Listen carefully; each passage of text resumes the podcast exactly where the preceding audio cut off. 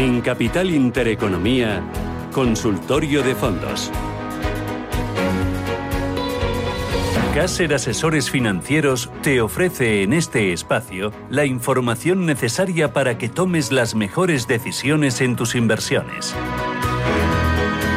Enseguida voy con ustedes para que nos planteen sus dudas sobre fondos de inversión, estrategias concretas para sacar valor, para aportar rentabilidad, para mitigar el riesgo y también todo con un enfoque sostenible. Nuestro consultorio arranca en unos minutos. El teléfono es el 609 224 Pero antes nos asomamos a esta semana que hoy arranca y lo hacemos con Gonzalo García Valero. Gonzalo, ¿qué tal? Buenos días. Muy buenos días, Susana. Un placer. Eh, yo también encantada, responsable de asesoramiento y análisis de fondos en casa de asesores financieros. Hoy, esta semana, vamos a seguir a vueltas con la inflación y muy pendientes del Banco Central Europeo. ¿Dónde estáis poniendo vosotros el foco? Bueno, pues efectivamente esta semana tenemos inflación americana. Veremos si continuamos con esos datos tan altos y así se ve si pueden ser llegar a ser un poco sostenidos, ¿no? La, la Fed, desde luego, que dice que no. Y luego, pues también BCE, eh, que es el día 10, esperamos que sea en este sentido continuista. Sí que dirá pues que, que hay una mejora de la economía, hay una mejora en el plano de la vacunación, pero que los estímulos son todavía necesarios y que van a mantener el ritmo de subidas eh, y de compras del programa de, de bueno, el programa de compra de activos para facilitar liquidez al mercado.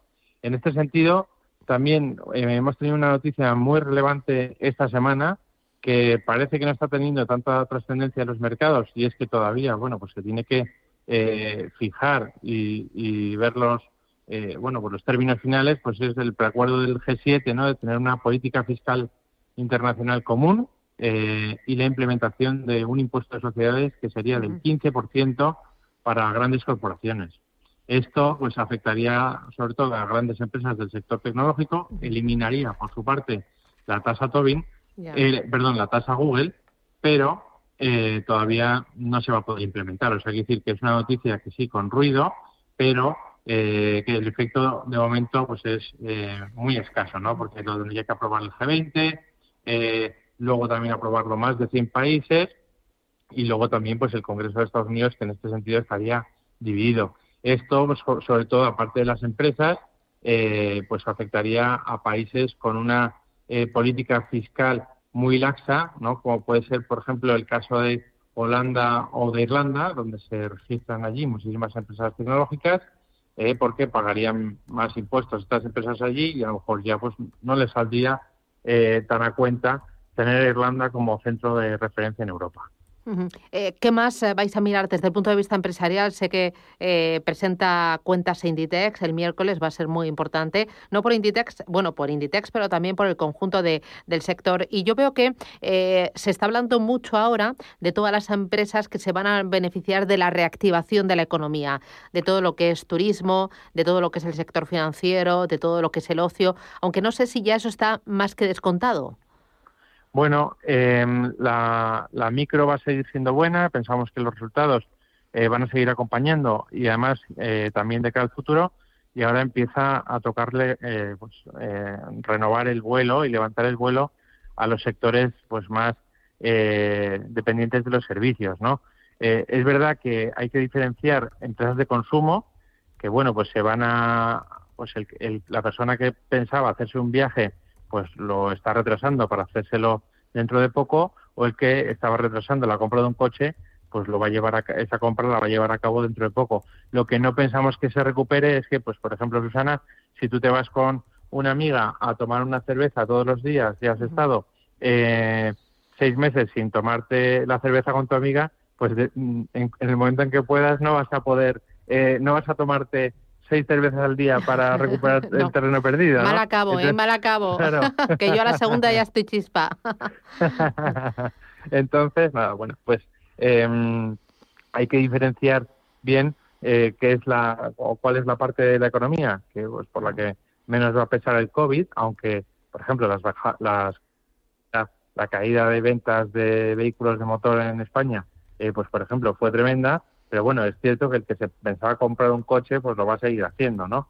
Y Eh, luego la parte de servicios, donde sí que esperamos que haya pues una mejora importante ahora que en principio van a quitar las restricciones a la movilidad, aunque no las podemos tener todas con nosotros, porque, por ejemplo, Alemania o Francia ya han puesto restricciones a los británicos para ir allí por que pueden traer la cepa india consigo, ¿no? Entonces, bueno, pues veremos en las próximas semanas en ese sentido si, si por fin, y además ya tenemos eh, mejoras en los PMI de servicios, que pensamos que sí, que además habrá una maduración y una explosión de, los PMI en este sentido. Ya. Eh, el fondo es bueno y a mí me dicen que la segunda parte del año va a ser buena, pero va a ser complicada, volátil y de mucha rotación. Yo, yo creo que sí, efectivamente. Tú, vamos, es, es, lo que nosotros pensamos. Eh, pensamos que los activos de riesgo lo pueden hacer en la segunda parte, de, lo pueden hacer bien en la segunda parte del año. Las valoraciones son exigentes, aún así son más atractivas en renta variable que en renta fija. En renta fija seguimos sin ver mucho valor. Aquí nos, decantaríamos siempre por fondos flexibles para los inversores, donde el gestor pues toma las decisiones en el sentido de eh, me posiciono una duración más corta, más larga, más crédito, más high yield, etcétera, etcétera. Y en renta variable, pues es verdad que lo hemos comentado otras semanas, que el objetivo del año para muchos analistas pues ya estaba hecho, eh, con lo cual ahora pues casi es mm, lo que nos venga pues de regalo, pero sí que es verdad que con estos múltiplos pues veremos las curvas pues digamos serán más más cerradas, ¿no? eh, y veremos ruido seguro que en la segunda parte del año. A favor, pues tenemos todo. Tenemos unos bancos centrales que apoyan, eh, incluso la Fed, eh, donde ya hemos visto que el mercado laboral americano, no te, a pesar de mejorar, no termina de sorprender positivamente. Y, luego el BCE, pues también dando todo el apoyo. Por otra parte, eh, la parte micro, pues también resultados empresariales mucho mejores. Y por último, la campaña de vacunación al alza, ¿no? con lo cual pues es caldo de cultivo de nuevo para que los activos de riesgo funcionen bien. Eh, ¿Algún otro mensaje clave para que los oyentes tengan en cuenta esta semana, cada vez que se asomen o bien a la renta fija, o bien a la renta variable, o bien a carteras globales, o bien a carteras más de, nicho, como, como en España, o una temática? Dos ideas clave, Gonzalo.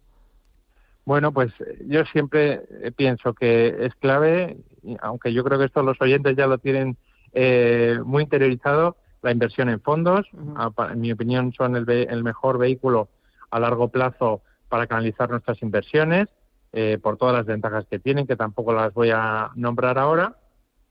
Y luego, por otra parte, pues la combinación de una inversión más tradicional de renta fija, renta variable, junto con eh, una inversión pues más temática, temáticas y tendencias ganadoras eh, del futuro que se vayan a beneficiar, por ejemplo, del consumo futuro y que pues tendremos que tener ahí sí o sí y todas estas temáticas con una combinación sostenible porque tenemos que cuidar el futuro de nuestro planeta y luego por otra parte también estas inversiones sostenibles pues pensamos que se van a beneficiar en el futuro de las subidas por pues por la, entrada de flujos nuevos etcétera muy bien, estupendo. Pues eh, Gonzalo García Valero, muchísimas gracias desde Caser Asesores Financieros.